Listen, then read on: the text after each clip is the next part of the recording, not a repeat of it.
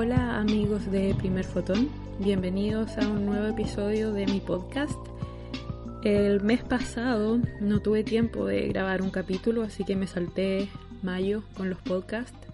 He estado viajando mucho por temas de mi doctorado, he estado conociendo distintos lugares muy entretenidos y haciendo muchas cosas interesantes para mis proyectos de trabajo, pero lamentablemente no tuve tiempo de grabar un capítulo.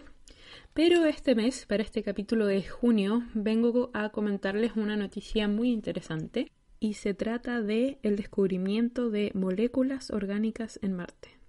Para los que no saben de la noticia, les voy a contar un poco de qué se trata. Este mes, a principios de junio, fueron publicados dos papers en la revista Science sobre el descubrimiento y comportamiento de moléculas orgánicas en la superficie de Marte. El primero de estos papers fue realizado por varios científicos, un equipo grande encabezado por Jennifer Eichenbrode de la NASA y una serie de científicos de distintas universidades del mundo. Y lo que ellos publicaron es que utilizando datos de un instrumento llamado SAM, por las iniciales de Sample Analysis at Mars, que es un instrumento, es como una especie de taladro que está a bordo del rover eh, Curiosity que está explorando Marte. Con datos de este instrumento descubrieron evidencia importante de la presencia de compuestos orgánicos en la superficie del cráter Gale en Marte. Entonces este instrumento lo que hizo fue tomar muestras de la superficie y después de los análisis se descubrió evidencia importante de la presencia de moléculas orgánicas. Y el segundo paper sobre este tema fue encabezado por Christopher Webster de la NASA también y bueno, también un equipo muy grande de científicos y trata de que descubrieron cambios temporales en el metano atmosférico presente en Marte. El metano es el compuesto orgánico más simple que existe y ellos detectaron metano en la atmósfera de Marte y detectaron que las cantidades de metano en la atmósfera cambian con el tiempo. Entonces esta noticia fue bastante mediática porque se suele hacer la conexión de que la existencia de moléculas orgánicas está relacionada con la existencia de vida. Así que lo que quiero hacer hoy en este episodio es explicarles un poco de qué se trata realmente este descubrimiento. La definición tradicional de molécula orgánica se refiere a moléculas que contienen carbono e hidrógeno. También pueden incluir oxígeno, nitrógeno y otros elementos. Esta es la definición de molécula orgánica. El significado científico de molécula orgánica solo se refiere a un compuesto con una cantidad significativa de carbono y no tiene relación directa con la presencia de vida. La definición de molécula orgánica no está relacionada de ninguna manera con la existencia de vida directamente. De hecho, muchas moléculas orgánicas se producen de manera natural sin conexión alguna con seres vivos. Esto se le llama procesos abióticos. Procesos abióticos son los procesos a través de los cuales se pueden formar estas moléculas orgánicas sin la necesidad de que haya algún ser vivo metido ahí en el proceso, involucrado en el proceso de formación de estas moléculas. Entonces, esto fue lo que se detectó en Marte. Se detectaron moléculas orgánicas. ¿Cuáles son los posibles orígenes de estas moléculas? Bueno, en primer lugar, se pueden haber formado, como ya les decía, por procesos abióticos en la superficie. Hay distintos procesos químicos naturales que pueden hacer que se formen estas moléculas sin la necesidad de que interfieran seres vivos. Otra opción es que estas moléculas pueden haber llegado desde el espacio a bordo de un asteroide.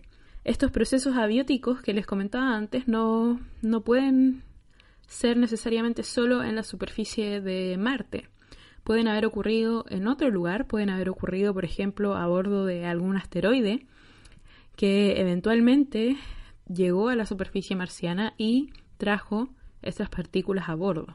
Así que ni siquiera podemos saber exactamente si estas partículas se formaron en Marte o si llegaron allá posteriormente. Y también, por supuesto, está siempre la opción de que efectivamente las partículas puedan haber sido producidas por vida marciana ya sea en el pasado o en la actualidad. También está la opción, como estas moléculas fueron descubiertas por el Curiosity, de que fuera contaminación desde la Tierra. Pero esto es muy poco probable porque las misiones de este tipo que se envían a otros planetas se tratan de manera muy especial para no llevar ningún tipo de contaminación orgánica desde la Tierra a otros planetas.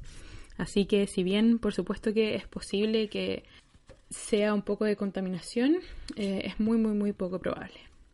Ahora, ¿qué es lo novedoso de este descubrimiento? ¿Qué es lo importante de, este, de estos papers que se publicaron?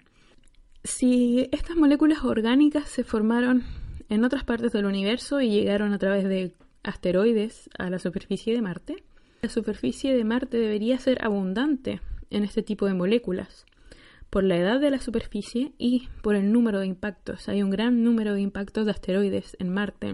Entonces, si estas moléculas llegan a bordo de asteroides, eh, deberían ser muy abundantes. Sin embargo, en los años 70, en 1976, se enviaron las misiones Viking 1 y 2 a estudiar la superficie de Marte y ya en ese tiempo estaban intentando detectar moléculas orgánicas. Sin embargo, estas sondas no detectaron absolutamente nada, lo cual daba la impresión de que no había este tipo de moléculas en la superficie de Marte. Sin embargo, ahora, como sí se detectaron, se cree que posiblemente el lugar donde alguna de estas sondas tomó las muestras, ya sean las Viking algunas décadas atrás o el Curiosity hoy, en verdad no son lugares representativos de la superficie marciana por completo. O quizás, por supuesto, puedes tener relación con el avance de los instrumentos tecnológicos que ha ocurrido desde los años 70 hasta ahora. Y el tema del metano, el metano que se descubrió en la atmósfera de Marte, como les comentaba, esta cantidad de metano en la atmósfera no es constante, sino que va cambiando con el tiempo. Y hay distintas explicaciones para esto, pero podría significar la presencia de procesos geológicos en Marte, en que cada cierto tiempo liberan este metano a la atmósfera. Esto todavía no se sabe bien, no se conoce exactamente qué procesos pueden estar ocurriendo ahí, pero es algo muy interesante de estudiar a futuro. ¿Y por qué es tan importante esta búsqueda de moléculas orgánicas? ¿Por qué lo seguimos haciendo? ¿Por qué seguimos intentando descubrir estas moléculas y por qué las relacionamos con la vida? Bueno, es porque la vida en la Tierra utiliza y produce cuatro tipos principales de moléculas orgánicas. Estos son los carbohidratos, los lípidos, las proteínas y los ácidos nucleicos. Estas son moléculas orgánicas que utiliza la vida en la Tierra. Y cada uno de estos tipos de moléculas orgánicas están compuestos a su vez por moléculas más pequeñas como son los azúcares, los aminoácidos y las nucleobases. Entonces, basándonos en la hipótesis de que la posible vida marciana sería similar a la vida en la Tierra, estas moléculas se buscan ya que si las encuentran tendría relación más directa con la vida. Pero por ahora, ¿Podemos decir que estas moléculas orgánicas que se descubrieron son signos de vida en Marte? Aún no lo sabemos y es necesario seguir investigando porque no hemos encontrado ninguna molécula en particular que se relacione directamente con la vida. Las que se descubrieron ahora podrían perfectamente haberse formado por condiciones naturales sin seres vivos de por medio. Espero con esto haber dejado un poco más claro este descubrimiento y por supuesto hay que seguir investigando antes de poder decir algo relacionado con la vida en Marte. Espero que les haya gustado este capítulo. Les cuento también que este mes, el 15 de junio, mi sitio Primer Fotón cumplió tres años compartiendo astronomía y ciencia con ustedes. Muchas gracias a todos por sus saludos y por los mensajes que siempre me escriben. Espero que sigan disfrutando mi página, los eventos astronómicos que les comparto y por supuesto mis artículos y mis podcasts. Muchas gracias por escuchar. Los espero en primerfotón.cl.